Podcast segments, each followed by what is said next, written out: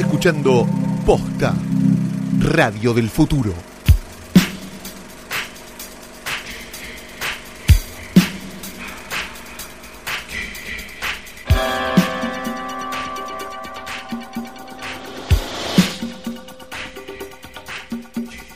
Buenas noches, buenas tardes, buenos días, o lo que sea que coincida con el momento en el que le diste play a esto. ¿Qué, qué es esto? ¿Qué es esto? Un nuevo episodio de Hoy tras Noche, el podcast de cine de posta.com, posta.fm, posta.org. Mi nombre es Cecilia Roseto Yo soy Fiorella y Sargentini. yo soy muy, muy, muy de izquierda. ¡Ay, cierto! Muy politizada. Yo muy no- de izquierda. Yo no sé si los centennials saben, pero me parece que chupan los, un huevo los los- centennials, Claro, Flor. los haces googlear. ¿No te parece Sí. gracioso igual que todas las notas que hablaban sobre eh, expresiones de los millennials tenían fotos de centennials? O sea que quien la estaba escribiendo ni siquiera distinguía un centennial del millennial. Mira, yo lo- con la única anécdota que me quedo es con que ayer hicimos una van premier de, de Halloween y Sí. vino un centennial Sí. o varios. Eran un montón de... y sí. entendían los chistes perfectamente. Entonces no es un tema de los centennials, No. es un tema de tener ganas. Ay, qué lindo. ¿No? Sí, claro. O sea, si vos querés ser bruto y querés escuchar a Maluma, está bien, también sos centennial. Probablemente tengas hijos que fumen Paco.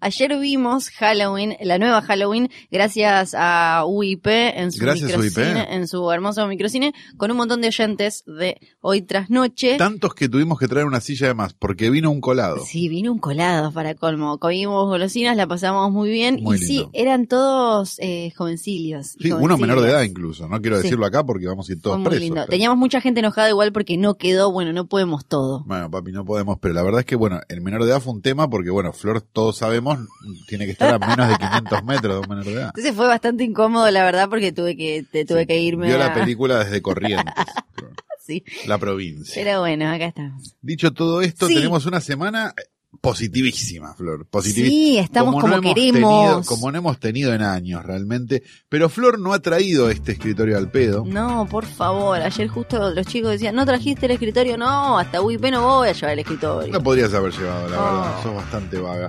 Este, decíamos, no trajimos este escritorio al pedo porque hemos traído aquí el clásico escritorio de hoy tras noche. Un poco ya, vamos a decir, este, ya sucumbió un poco ante los elementos. ¿Viste Si como lo dicen los yankees? divino. Cuando alguien se queda, se pierde en un bosque y se muere podrido por, por el frío y esas cosas que dicen que sucumbió ante los elementos. Los elementos. Este, pero bueno, todavía tiene cuatro patas, ¿eh? Sí. Y, y bueno, y también el escritorio, ¿no? Este, dicho esto, tenemos a Daniel Tiner, que ya se ha muerto Sí. sobre nuestro escritorio, este, con la camperita, lo estamos tapando con la camperita de corderito, y tenemos la cámara de televisión atrás, que se nos está corriendo un poco de plano, pero bueno, pobre Daniel nos dejó. Tenemos a Rita Hayworth sin y con perspectiva de género, en ese orden, y tenemos también nuestro logo bordado de hoy tras noche. un Hermoso. logo realmente Sí. lleno de amor, alegría y pasión. Gracias por bordar el logo de hoy tras noche. Aceptamos todo tipo de, de dádivas de ese tipo. O sea, no, di- no No. de dinero, no queremos dinero, no queremos su dinero, pero sí queremos este, que nos demuestren su amor, nos manden sus dibujitos, Por favor. como si esto fuera sí. el programa del Pato Carret. A diferencia del programa del Pato Carret, ninguno de nosotros dos trabaja en la CIDE.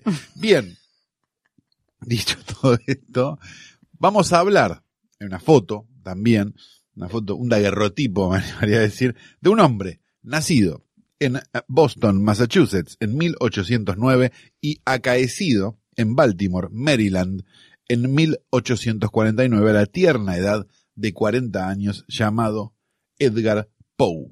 Porque el Alan se lo agregó él. Ah, él se lo metió. Él nació Edgar Poe y Sí. le agregó el Alan después. Era de marketing nomás. Yo supongo que le habrá copado la idea. Dijo, bueno. es como. Edgar, vos muy cortito. Con esa cara que tenía era como medio güey, qué sé yo, la verdad, mejor que no haya fotos en esta época, ¿no? Sí. Pero no vamos a hablar de Poe por Poe en sí mismo, sino que vamos a hablar de Poe por una serie de películas que sucedieron a principios de los años 60, gracias a uno de los estudios que más alegrías nos dio en el mundo, que fue American International Pictures.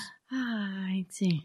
American International Pictures era de un, era un, estudio de, de gente, este, Samuel Arkoff y el otro que no me acuerdo cómo se llama, Nicholson creo que se llamaba, o algo así, que eran dos, este, ladrones de gallinas hermosos que hacían alrededor de 70 películas por semana para vender no a las grandes salas, sino a los pequeños cines de pueblo y andaban girando por ahí por todos lados. American International Pictures es también el causante de gran cantidad de la obra de Roger Corman, alguien a quien le daban poco dinero y él volvía con una película. ¿Era buena? A veces sí, a veces no.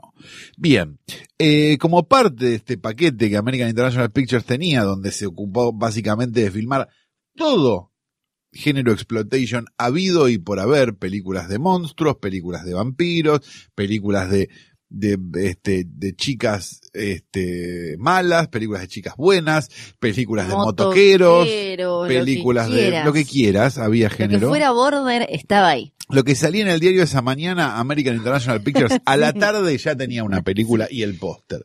Bien, eran una, eran además una productora que en general se dedicaba primero a hacer el póster y después la película. Sí.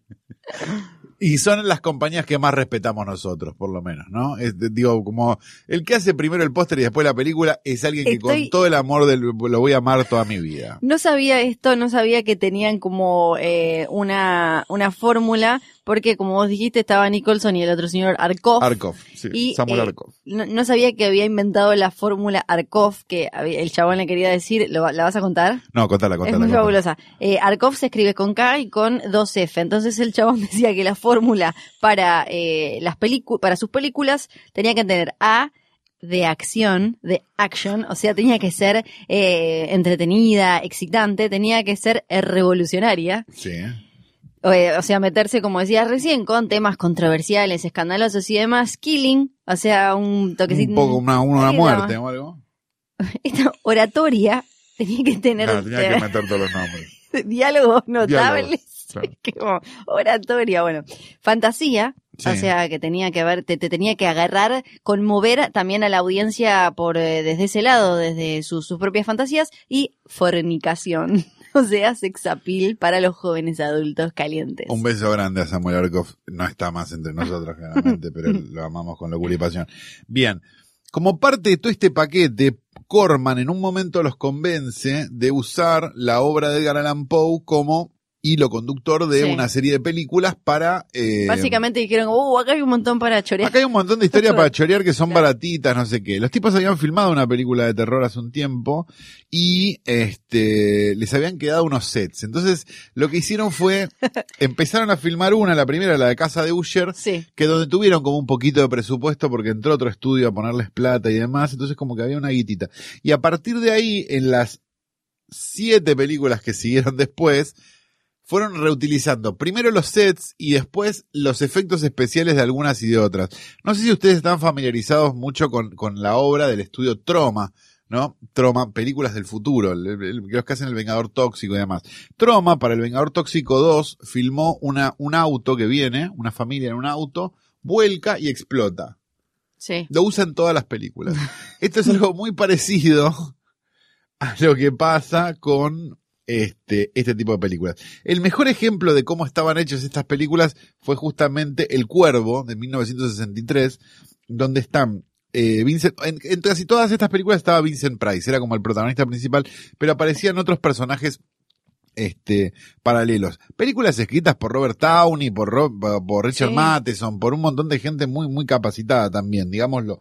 Este, en El Cuervo pasaba algo muy maravilloso, que era que está, tiene un elencazo, si lo, si lo, si lo pensamos, pues está Vincent Price, está, este, Boris Karloff, Sí. Y había alguien más, que, y Peter Lorre. Y ¿sí? eh, Jack Nicholson Y Jack como que, Nicholson que era un pibitín. Un que joven está- Jack no, Nicholson sí. que todavía creo que no había escrito de Trip, ¿no? No, Estaba ahí por escribir de Trip. sí. También para American International Pictures. Bien, este, mm, ¿qué pasa? La película está filmada en los sets de otra película de terror, otra película que habían filmado también como parte de este tipo de cosas, y los actores nunca se cruzaron o prácticamente nunca se cruzaron. Entonces, Vincent Price fue dos días, Boris Karloff Eh. fue dos días, Ah, estaba Pete- eh, Peter Lord también. y Peter Lorre fue Sí. dos días. Claro, Con eso, hicieron una película que de verdad no está nada mal, escrita por Richard Matheson, el tipo que Sí. escribió Soy Leyenda. Nada, si tienen ganas de investigar este tipo de cosas, se van a encontrar con películas que son re- reveladoramente buenas para el poco amor que les fue, que les fue dado en la niñez. Son ocho en Son total. ocho en total, sí. Fabuloso. incluyendo perfecto. cuentos de terror que tiene cuatro cuentos Ahí está. este, y demás. Así que es por esto y no por su obra este, literaria que el querido Edgar Allan Poe está hoy en nuestro portarretrato.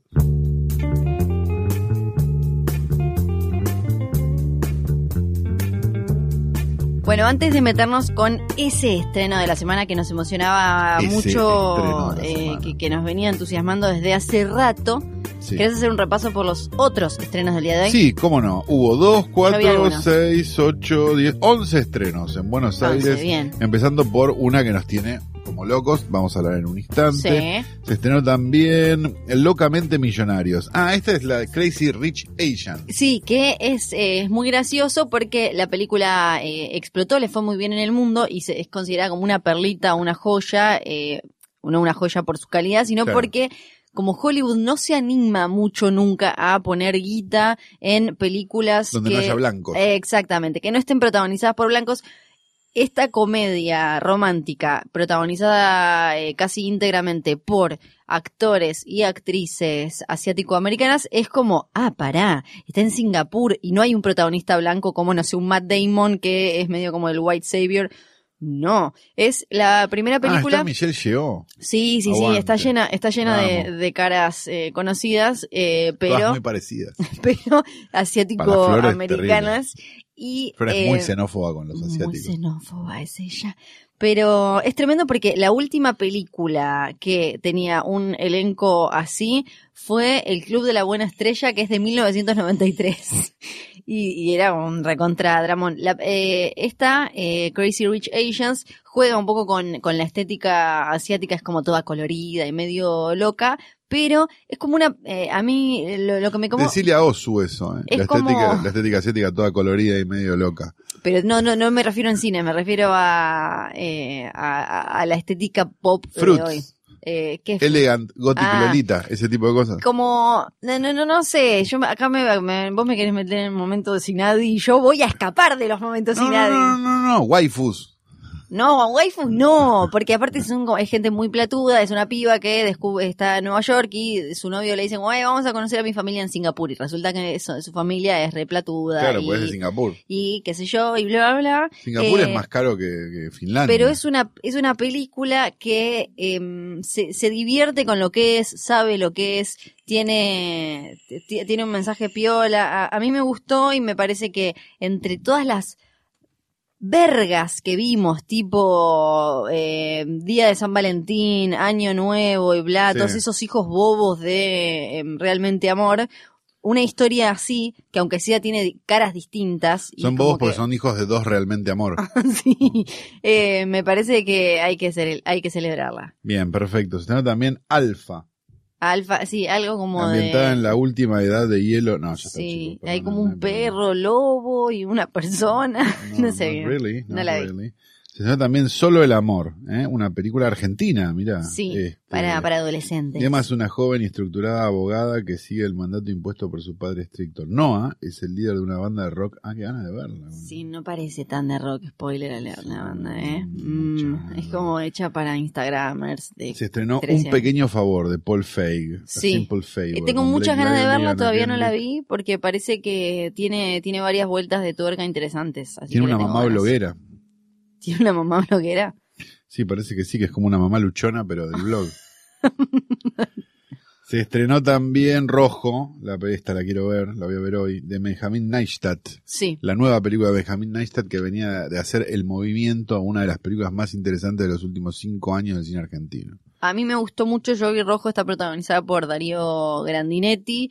Es en, eh, según te, dice la película, es en alguna, en una provincia argentina, creo que a fines del 75, princi- eh, sí, eh, no, o principios del 76, ahora no me acuerdo bien, eh, y lo, lo que te muestra es como todo ese, ese el entramado social, ese caldo de cultivo, la- la- las pequeñas cosas que fueron haciendo que después fuera posible algo como un gol- el, el golpe cívico-militar que puso a la última eh, dictadura argentina en el poder y como esas mini miserias que iban apareciendo y las complicidades y esa cosa que, que, que, que teníamos, me, me meto aunque yo no, habías existía. nacido, Flor. Yo sí soy Eh, cómplice porque nací en el 77. soy cómplice de la dictadura. Sí. Pero no, no, porque no, no, no, no estuviste antes. Pero No, bueno, pero, pero estuve. Estuviste y no hiciste nada. Eh, pero tiene como eh, todas esas cositas, maneja un, un registro que a veces casi parece como de mm, medio, no te digo comedia negra, pero medio a lo fargo, viste, como una cosa así. Y estéticamente juega mucho con el cine de los 70 y pa- para mí le queda súper bien. Es una película incómoda y que baja línea, pero no de una manera obvia o no, no de la clásica forma tradicional que las películas relacionadas con la dictadura de cine argentino te bajan línea, Ah, como esto es tremendo y No súper triste. Eh, y tiene una, eh, arranca ya con una imagen que a mí me encantó y que me parece súper clara y a la vez potente, que es una casa, vos ves, eh, tipo plano fijo, eh, una casa y ves que la puerta se abre y se cierra y vas- van saliendo vecinos con cosas, tipo uno con un cuadro, uno con una... Y si vos ves la época en la que era, época de AAA y, y demás, esa gente yéndose de una casa con cosas, ¿por qué esa casa está abandonada y se están Claro. pudiendo llevar cosas? Ya eso es como, eh, está súper bien, así que a mí me gustó mucho Rojo. Bien, ven, la celebro. Celebro que, que se traten estos temas de esta manera, ¿no? Como, no sé, Crónica de una fuga, La larga noche de Francisco Sanctis, como que no sean tan didácticas y tan ceremoniosas como suelen ser las películas de este periodo histórico argentino. Así que aguante. Sí, porque acá. ya aparte con, con lo tremendos que son las historias, las historias no necesitan No, que, claro, te claro. señalen Encima y te te digan esto está mal, que esto sea es la- malo. Que sea la Villiquen, no, claro. Bien, se estrena también Tarde para morir joven, ¿eh? Una película chilena, por lo que veo. Ah, Cuando la democracia regresa a Chile en el verano de 1990, una comunidad aislada, Sofía, Clara y Lucas, entren- en- se enfrentan al primer amor y miedos, mientras se preparan para la fiesta de Año Nuevo. Si bien viven lejos de los peligros de la ciudad, no viven lejos de los peligros de la naturaleza. Bien, se estrenó también Transit, ¿eh? una película alemana de un hombre que viaja a Francia tras la invasión nazi. ¿Cómo que ganas? Que tengo como le dan Mm, todo otra vez nazis. viejo. ¿Qué más? Reestrenó Beetlejuice, 30 Sí. aniversario. ¿Qué es la Exacto. película? Es la misma película en 4K, No tengo ganas. eh, Beetlejuice 30 años. El otro verano también, una película argentina, vive en las sierras de Córdoba, administra unas cabañas de alquiler para Sí. turistas, el verano está por la y conoce casualmente a Juan, Ajá. un chico recién llegado al pueblo de Nacional, le ofrece alojamiento, Rodrigo le enseña a tocar la guitarra. Che, bueno, me está contando toda la película, me parece. ¿eh? Te la debo. Y se estrenó también Casa del Teatro, eh, un documental sobre, si no me equivoco, la Casa del Teatro. Ah, Sí. tiene sentido. Sí. es una película narrativa. No, No, es- una película narrativa, es una película Oh. narrativa. Este no, no tengo, no tengo datos de esta película, pero bueno, les deseamos lo mejor desde acá. Vamos a hablar entonces de el estreno que estuvimos esperando más que La Mañana de Reyes, que no es otra película que Halloween. Oh. Me sale impecable. Halloween, Halloween 2018 habría que decirle para mí. Para separarla de la Halloween original que cumplió 40 años eh, en el día en el que estamos grabando esto. Just, exactamente, eh, Jamie Lee Curtis hizo unos posteos muy lindos eh, diciendo como hace 40 años salía del closet, del no sé cuánto, del closet porque literalmente sale Sí, de, de un closet. de un Sí. closet, de un armario. Y ahora, eh, cuatro décadas después, llega una nueva Halloween que borra todas las secuelas. Gracias. Muchas gracias por eso, incluida Halloween 2, Gracias. incluida Halloween 3, que eh, contaron con la participación de John eh, Carpenter, también las borra, y es para, es de estas cosas medio raras de ahora, para mí estaba bien cuando de- le decían como, como eh, que, que no era como una secuela tradicional, tampoco es una remake, porque no- ni de casualidad es una remake, es como una especie de secuela homenaje, ¿no? Es no como- deja de ser una remake un poco, porque en realidad, En si, uno piensa estructuralmente lo que pasa, Sí, es prácticamente lo mismo que pasa en la primera, solo que pasa 40 años sí, después. y con otro los bagaje de personajes- información. Claro, y con los personajes crecidos, pero, Sí. o sea, más grandes, un Sí. Michael Myers de 60, este, y una, y una Jamie Lee Curtis también, de Sí. una Lori Strode de 60 también. Sí. Pero mayormente la estructura Eh, de, bueno, claro. el tipo está internado, lo están trasladando, se escapa, justo la noche de Halloween en el pueblo de Haddonfield, Illinois, es medio lo mismo. Sí, es eso. el- algunos le dicen sequels a estas que podría ponerle Es ahí otra podría es hicieron otra Halloween. ahí podría no caer también nada. el despertar de la fuerza de Star Wars episodio tengo 7 idea. que también es como que medio es un espejo de, de A New No Hope, sé de es. una nueva esperanza, pero con algún otro truquito y No- demás. No tengo idea, no sé con qué Pero para mí algo también que, que la destaca, a pesar de ser eh, casi una, una remake y demás, es que se nota que está hecha con admiración, claro, con amor, con admiración por la original, que, que no es gente que la agarró simplemente para eh, hacer plata, sino que hay, hay ahí además como unas ganas de... A mí me gusta cuando lo- los sustos en una película así tienen un laburo, vos les podés ver un laburo, no es que me tiraron un gato, no me gusta el susto de sobresalto, No, basta. salvo que uno, Ay, había un gato atrás de una cortina. claro, eso es como basta, actividad paranormal con el, la, la- la chuchería que limpiaba la pileta. crezcan, boludos. No, o quizás, bueno, pero no, no podemos considerarlas para mí con películas del todo a esas que están basadas puramente en sustos. Bien, además de todo esto, tiene el aval de tanto Jamie Lee Curtis, que está bien, le dio el aval a varias Sí. bastante chotas, vamos a Pidió decirlo. perdón después también, digamos Está todo. bien, vamos a decir todo. Y de John Carpenter, que la verdad que congraciarse con John Carpenter es incluso más difícil que congraciarse con Ricardo Iorio. Sí, Con ¿no? lo cual, estamos bastante bien en ese sentido, me parece. Sí, y lo loco es que está dirigida por un tipo, lo loco, pero que también Pero que tiene mucho sentido. mucho sentido, sí. Eh, está dirigida por David Gordon Green, que viene de hacer comedia fumona, básicamente. Viene como de. Sí, había hecho Undertow igual, que no era una película tampoco tan fumona ni tan... Era una película bastante áspera. Pero eh, se, se hizo. Pero hizo Pineapple Express, sí. eh, esa es su película más conocida. Después Your Highness, eh, Eastbound and. Down. eh, tiene como. eh, eh, si- siempre está como cerca de, de todo eso. De la comedia, exacto. Pero tiene, una, tiene un sentido bastante lógico que eso sea así, porque en realidad la comedia y el terror son dos géneros bastante parecidos. Si vos los analizás estructuralmente, una comedia y una película de terror funcionan de la misma forma. Dan los dos una sensación física distinta, pero las dos dan una sensación física. Me parece que son como, la comedia te hace reír, la película de terror te hace asustar o te hace sentir mal o lo que sea. Y en sí, me parece que son como de los dos géneros que más, este, cosas físicas te hacen sentir, a diferencia de los dramas que, qué sé yo, te- Claro, tienen que. ves pasar. Sí, que tienen que pensar más para adentro. Está escrita por, eh, además de Gordon, David Gordon Green, por Danny McBride, Sí. que suelen trabajar juntos, que es un actor que lo recontra remil tienen de, en series Vice Principals, pero después eh, estuvo, bueno, en Pineapple Express, en eh, Tropic Thunder, eh, y está en 80.000 de todas esas de la escuela Apatow. Estuvo, bueno, en Alien Covenant, Sí. eh, ahí apareció también, eh, pero después, ahora no me acuerdo si está en ligeramente embarazada, pero Está en una de esas, no me acuerdo en, en cuál está. en esas está, en, en Este es el fin está, por ejemplo, que es ese caníbal al final, spoiler.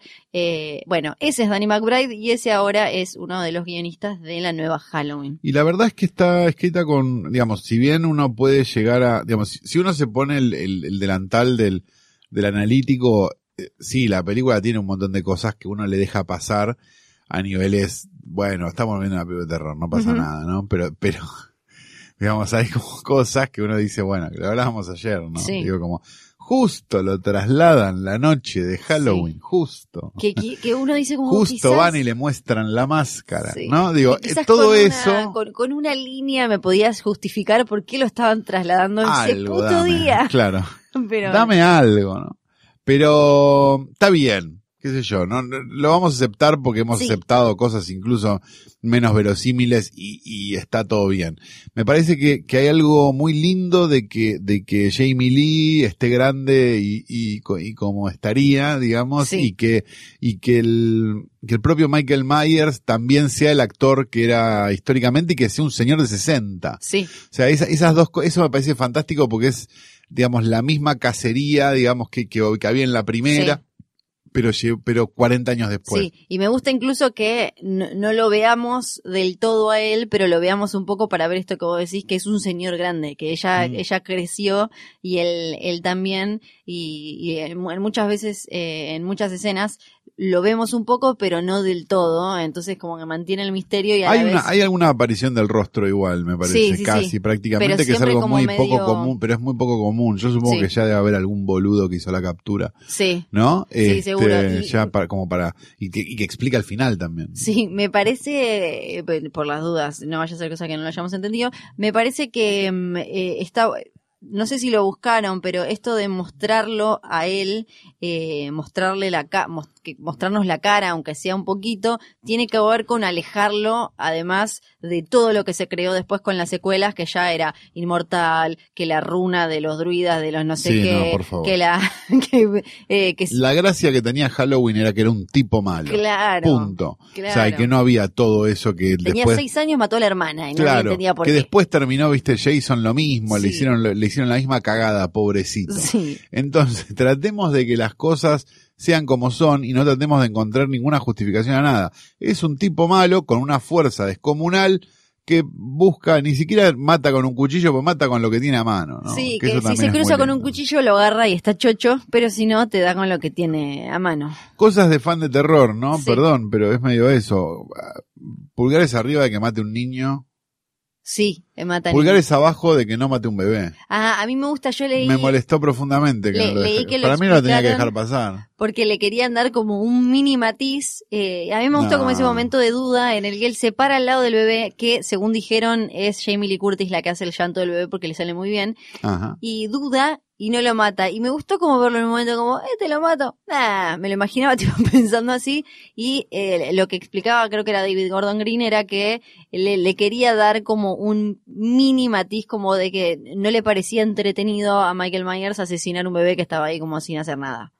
Ok. Eso Bueno, dijeron. a mí me hubiera Pero sí se, ca- se carga por lo menos un nene que es el del principio de la Sí, el película. nene del principio de la película se Ese lo sí. carga, así que sí. Bueno, este capítulo está lleno de spoilers, no sé si se Pero ya la vieron en la película, chicos. Ah, claro, ya la tenía que haber Sí. visto. Bueno, eh, ¿qué decimos? Eh, me parece muy buena realmente, me parece que está bueno, me parece que, que finalmente alguien hizo algo de calidad con algo que se merecía algo de calidad. Sí. Porque si nos ponemos a pensar en la primera Halloween, ya a esta altura del partido, digo, y ya con, con todas las, eh, con todos los prejuicios vencidos, digamos, de esos prejuicios, viste, que generalmente tiene este, la gente que como solo vio películas buenas no, no tiene el prejuicio Sí. de las otras. Este, me parece que Halloween ya no es que es una buena película de terror. Halloween es una buena película. Sí, eh, sí. Entonces, digo, yo por lo menos eh, me he encontrado analizando mucho más Halloween de Carpenter que un montón de películas, y no porque sea un enfermo, digo, porque, porque de verdad merece mucho más análisis que muchas películas buenas que van al patio Bullrich y que nadie se acuerda a las dos Sí. semanas. Entonces hay algo donde mm, si, si vos estudiás cine o estudiás pel- las películas porque te interesan, probablemente encuentres en Halloween muchas más cosas de puesta, de, de puesta en escena, de, de, de- de montones de cosas narrativas mucho más interesantes y mucho mejor puestas que muchas películas que fueron prestigiosas en algún momento y que hoy nadie recuerda. Sí, porque hoy además eh, tenemos un montón de... Es, es mucho más común ver una cantidad tremenda de violencia en la pantalla, pero no siempre está mostrada con un laburo cinematográfico detrás. Muchas veces es como, mirá, sangre, se chorrean. Tenemos sangre en la tele, sangre en cualquier lado, pero lo que hace eh, la Halloween original es lo que creo que en esta recuperan eso de como, bueno, yo quiero que este tipo va a matar un montón de gente. ¿Cómo la Sí. va a matar? ¿Cómo lo voy a mostrar? ¿Dónde voy a poner la cámara? ¿Qué, qué, qué se va a ver? ¿Qué no se va a ver? ¿Cómo Claro, lo es voy a una, es cómo- una visión más hitchcockiana, digamos, Sí. de la violencia o, o más, este, si querés, de palmiana también, este, de, de la, la forma, digamos, en la que en la que se muestra. Digamos, Sí. hay, hay- hay detrás de, de, de John Carpenter un autor que sucede que hace películas de terror. Entonces, eso nosotros deberíamos eh, darle la importancia que tiene y no estar tan pensando, viste, en como, ay, bueno, es una película de terror. No, no, no es Sí. una película de terror, es una película genial. Probablemente una de las mejores películas de historia del Sí. cine.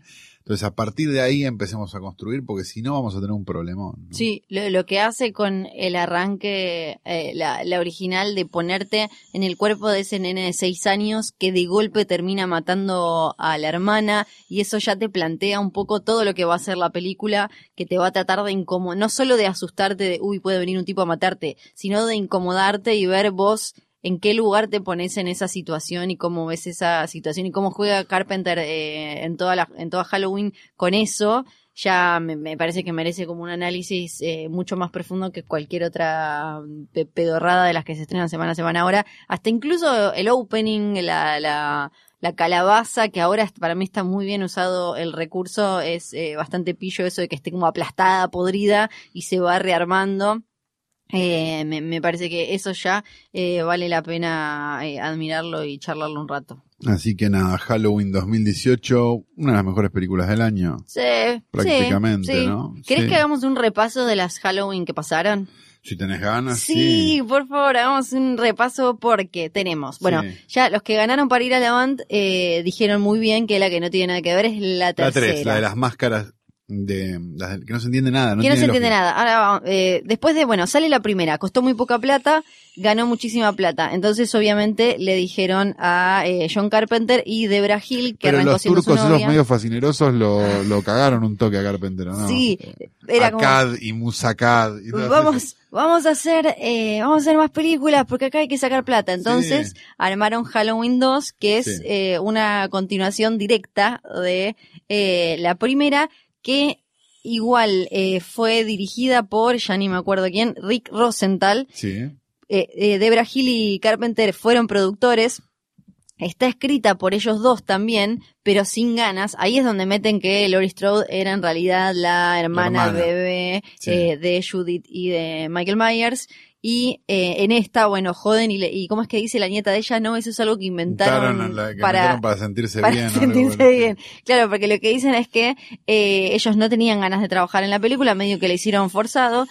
No le fue tan bien, pero estuvo. Después, entonces ellos dijeron, bueno, lo que deberíamos hacer con esto es, que se romper llama... con todo y hacer otra cosa. Claro, ya que se llama Halloween, Noche de Brujas, hagamos como una especie de antología y que cada película cuente una historia relacionada con la fecha, pero no tenga nada que ver. La misma decisión que había tomado Wes Craven cuando hizo Pesadilla 2. Ah, mirá, no sabía Como, que como esta tenía idea de hagamos sí. algo que tenga que ver con esto, pero, pero sí está Freddy, pero bueno, qué sé yo, Se vemos. llamó Y fue cualquier otra cosa.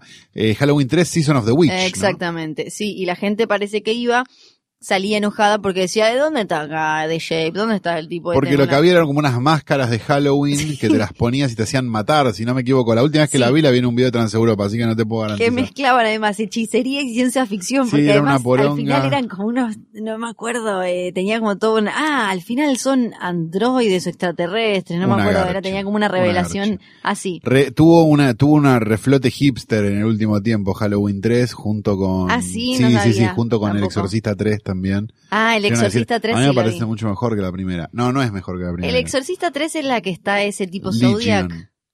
Eh, claro sí que Eh, tiene que como como Scorpio, no, Scorpio no me es el acuerdo el Exorcista 3 es la que dirigió William Peter Blatty perfecto. John Peter Blatty William Peter William Peter Blatty Eh, no me acuerdo. sí este, esa es mala es mala pobrecita la 4 es la primera con Daniel Harris La 4 es, ya te digo a ver si es la primera con... Sí, la primera con Daniel Bien. Harris que se llamó en Hispanoamérica El regreso de Michael Myers. sí finalmente claro porque la- Salió- Sí, porque le tenían que decir a la gente, en esta te juro que ¿Qué es? está. 1990 1988, a 10 años, y acá aparece eh, en eh, la, es la hija, ¿no? Sí, la hija, eh, Jamie Lloyd, Daniel Harris haciendo de la hija de Laurie Strode, Sí. la sobrina de Michael Myers, que sigue viviendo en Haddonfield, que eso es algo hermoso, todos, Todos siguen viviendo. en Haddonfield. Chicos, esto? pero no te digo que te vayas a Europa, pero, Pero mandate al pueblo al lado. pero de estado, por favor.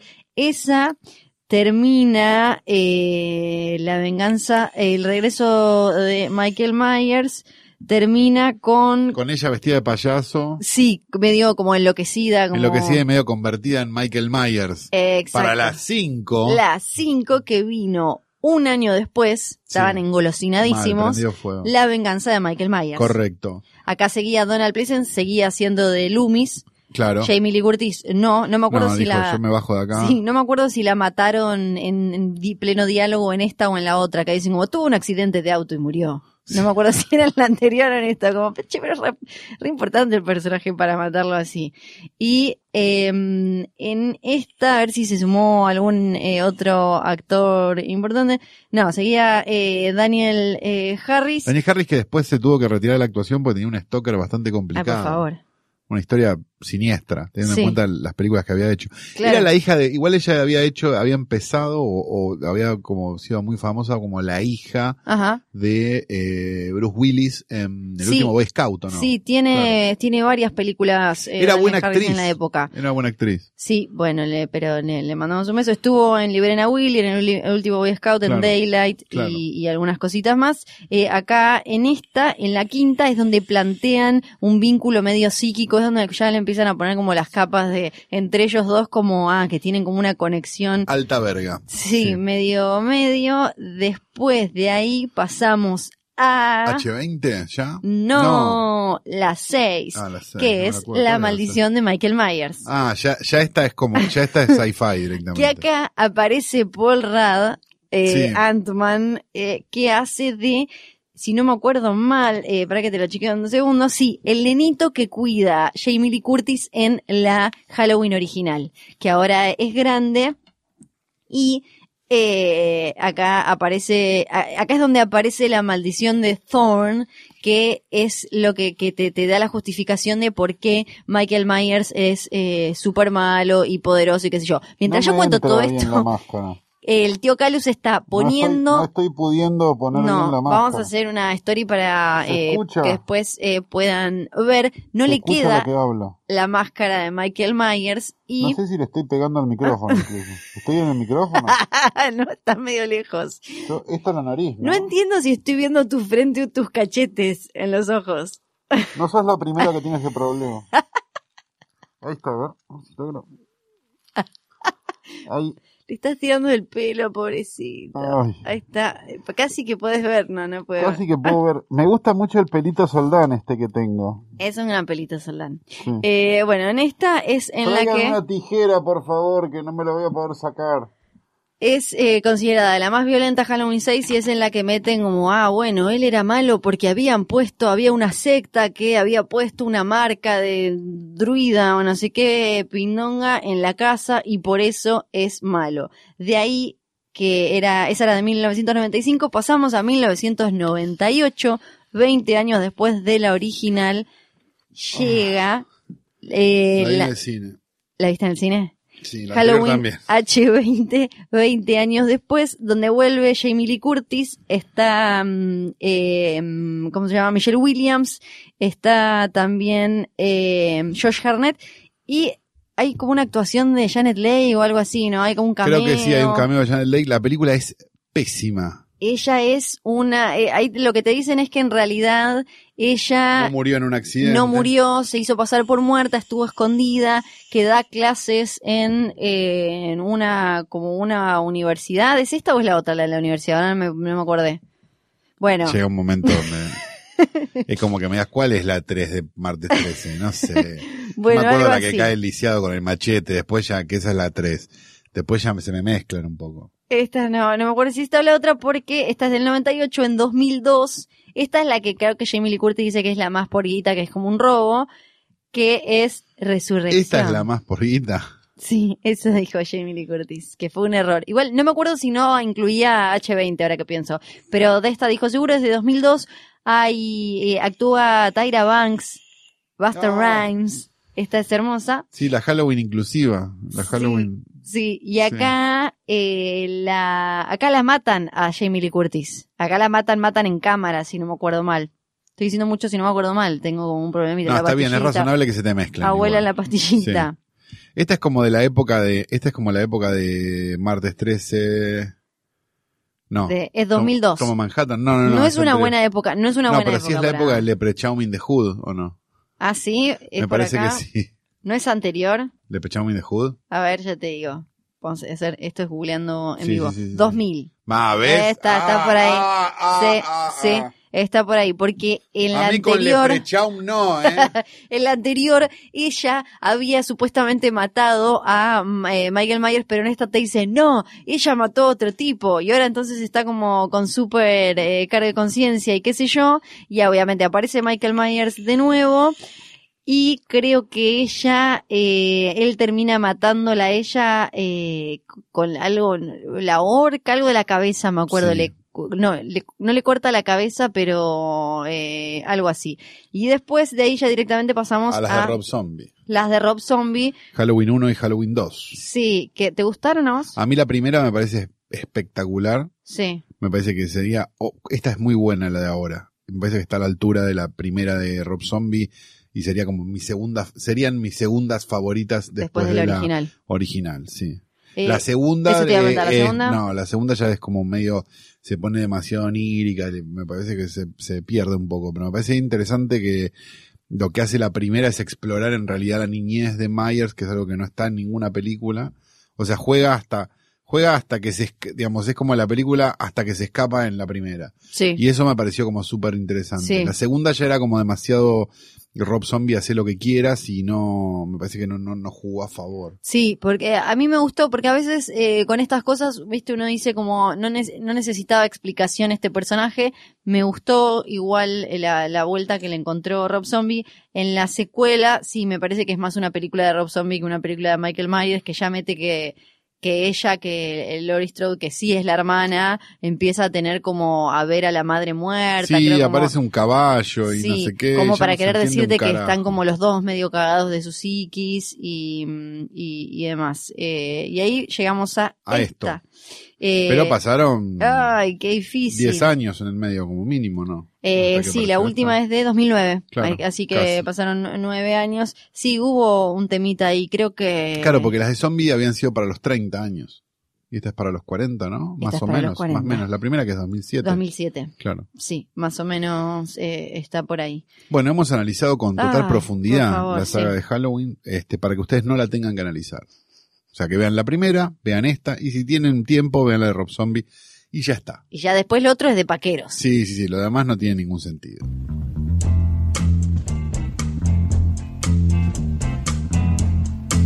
Informa Minuto Fueguino del martes 13 de diciembre de 2016. Con la participación de los profesores Luis Argamonte y Natalia Couto, la pareja seleccionada por Tierra del Fuego para el Encuentro Federal de Tango 2016 realizado en el Teatro Juan de Vera de Corrientes durante este fin de semana en el marco del Día Nacional del Tango comenzó la participación de los artistas fueguinos en distintos escenarios del país. Y dice el titular de Minuto Fueguino, más de 70 artistas representan a Tierra del Fuego. Leí la lista y ninguno era Fiorella Sargenti. El otro día fui de invitada a un programa de la televisión pública y lo primero que me dijeron cuando llegué fue, Flor, la decimonovena fueguina más famosa. Es número, Decimonovena. No, no, no, es, es este, es la trigésima sexta en realidad. No. Es la Pero- semana pasada. Ahora está Ay, por 71, favor. porque si hay 70 artistas, Sí. más el chiquito de Joel, estamos más, capaz que estaba el chiquito Pero el de Joel. en chiquito la de. Joel había bajado. Sí, está bien, pero, pero está arriba tuyo. Sigue arriba mío. Y sí, Flor. Pero, ¿No, oh, no lo notás? No lo vengo anotando. Me, me entero por la gente, me voy cruzando por la gente y me dice como, no, Flor, che. no, no, Flor, no. Gente se me acerca preocupada diciendo, Flor, no podés bajar más, esto es un papelón después. ¿Cómo vas a hacer? Bueno, eh, así que por, eh, por todo eso yo hoy no hice mi, mi espacio. No hice Bueno, los caprichos de Está bien, Flor, está bien. Porque no me parece, estoy No, la verdad muy bien, preocupada. La, la economía, el dólar, yo sigo bajando en el ranking. Eh, así que no, ¿sabes qué? Vamos a tener que ir directamente a ¿dónde? No sé. El videoclub del tío Calu. Hola, hola, bienvenidos a mi videoclub. Que ayer algunos pudieron oler De eh, de cerca, en primera persona, y fue un momento, la verdad, Sí, muy yo, emotivo. para que hubiera como un poco de ambiance también, Sí. este, me la alfombra de UIP. Le pido disculpas a la gente de UIP. Pero había que hacerlo. está escuchando, claro. pero bueno, era para darle un poco de ambiance, Sí. nada más. Este, bien, hola, bienvenidos a mi videoclub. Tengo una película y en realidad tengo una recomendación de una película anterior del mismo director, porque quizás no vieron la película anterior tampoco y probablemente se encuentren con un tipo bastante, bastante retobado que les va a divertir un poco. Eh, aquellos que les gusta el cine de John Waters Sí, a favor. saben que hay, que pocos directores que si, siguen en esa línea, como absurda y, Sí. y- y- y corrosiva. Uno de ellos es Todd Solondz, digamos, el director de Mi vida es mi vida y de, de Happiness y de ese tipo de películas, este, Winner Dog en el último tiempo, que siguen un poco con esa idea corrosiva y, y mala onda y, y- y- extrema y a la vez ridícula y sin ningún sentido. Bien, hay otro director más que sería como el nuevo Todd Solondz de alguna manera y el nuevo, este, el nuevo nuevo John nuevo Waters, John de alguna Waters. manera con el saco, ¿no? De- un poco grande, que se llama Jim Hosking, que es un director este, inglés que tiene una película anterior y de quien apareció una película nueva en los torrents esta semana. La película nueva se llama An Evening with Beverly Loughlin. Una, Sí. una tarde con Beverly Loughlin, este, que cuenta la historia. Está Aubrey Plaza de protagonista, después hay varios Sí, más. que- Germain Clemente, un par más, que Craig Robinson. gente que suele hacer cosas raras, especiales, distintas. que- Exacto. que- que Recordemos que Aubrey cambian. Plaza hizo, por ejemplo, este, ¿cómo se llama? Ingrid Goes West, Eh, ¿no? Exactamente. sí. Bueno, eh, Y también este- hizo, perdón, esa otra, me, me, me- ahora, eh, ahora chequeé bien el nombre, pero hizo esa otra que es por lo menos simpática, hizo The To-Do List, que Sí. es como una adolescente con una vueltita de tuerca, y la otra en la que hace de una piba que se muere y el novio, y se hace zombie, y el novio le- se la queda ahí, y ella quiere comer Ah, carne, y sí. se me fue el nombre, es como el nombre de una mina, si no me Sí. acuerdo mal. Sí, no Eh, otro si no me acuerdo mal. Que, que también está buena esta pieza. Bien, en este caso es una chica que, digamos, tiene un matrimonio muy choto con un marido al cual intenta asesinar, se escapa, este, con un, con un, con un, con, como con el tipo que le iba a ayudar a matar al marido y terminan viviendo en un motel donde un ex, una ex, este, cosa del pasado está haciendo un espectáculo que se llama Una tarde con Beverly Loughlin, ¿no? Que es el personaje.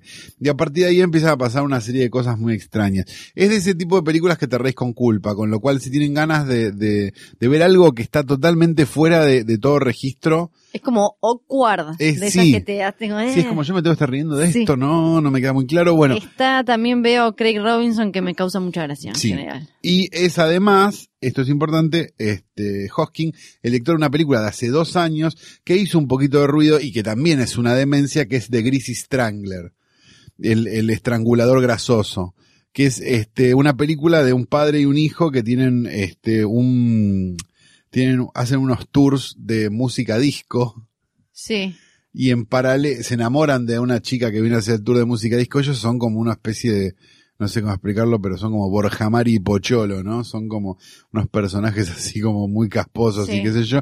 Y en el medio está acechando las noches de su ciudad, este, el, el, el, el- el estrangulador grasoso. Creo que no la vi. Tiene una banda de sonido muy título, graciosa, pero- por momentos se torna en una especie de musical sin mucho sentido. Eh, también, si no vieron ninguna, si no vieron ninguna de las dos, yo les diría que vayan y exploren la obra de, de Jim Hosking porque se van a encontrar con algo que probablemente no, no supieran que existía. La película que no me acordaba el nombre de, de Plaza es Life After Beth. Ah, no la vi. Sí, eh, que es de, de zombies, pero es una comedia así como oscurita y cualquiera, qué sé yo. Un montón de recomendaciones se llevan al final. La de verdad que sí. del infierno. Sí, la principal recomendación es que nunca vean Halloween H20.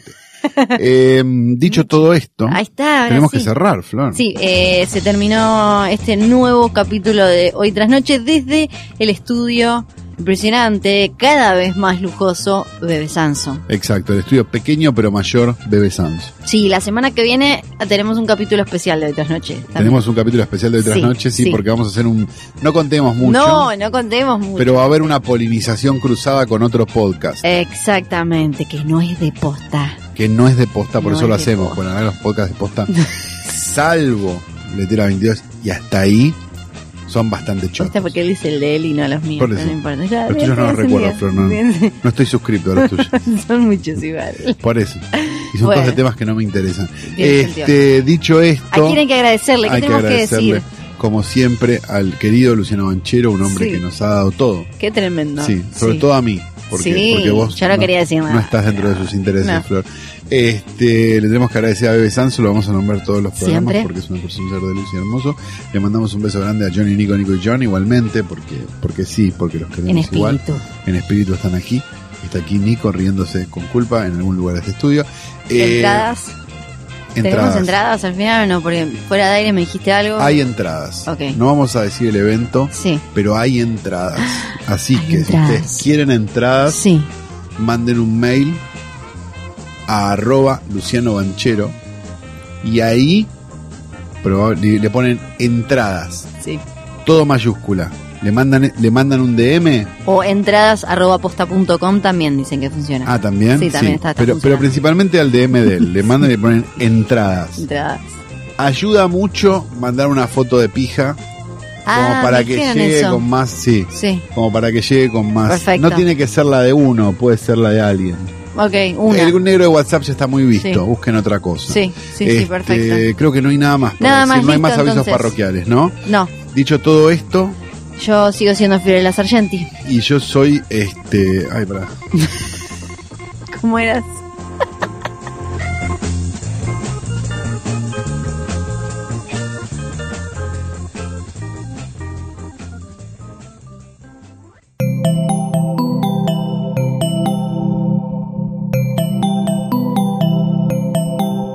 Escuchando Posta, Radio del Futuro.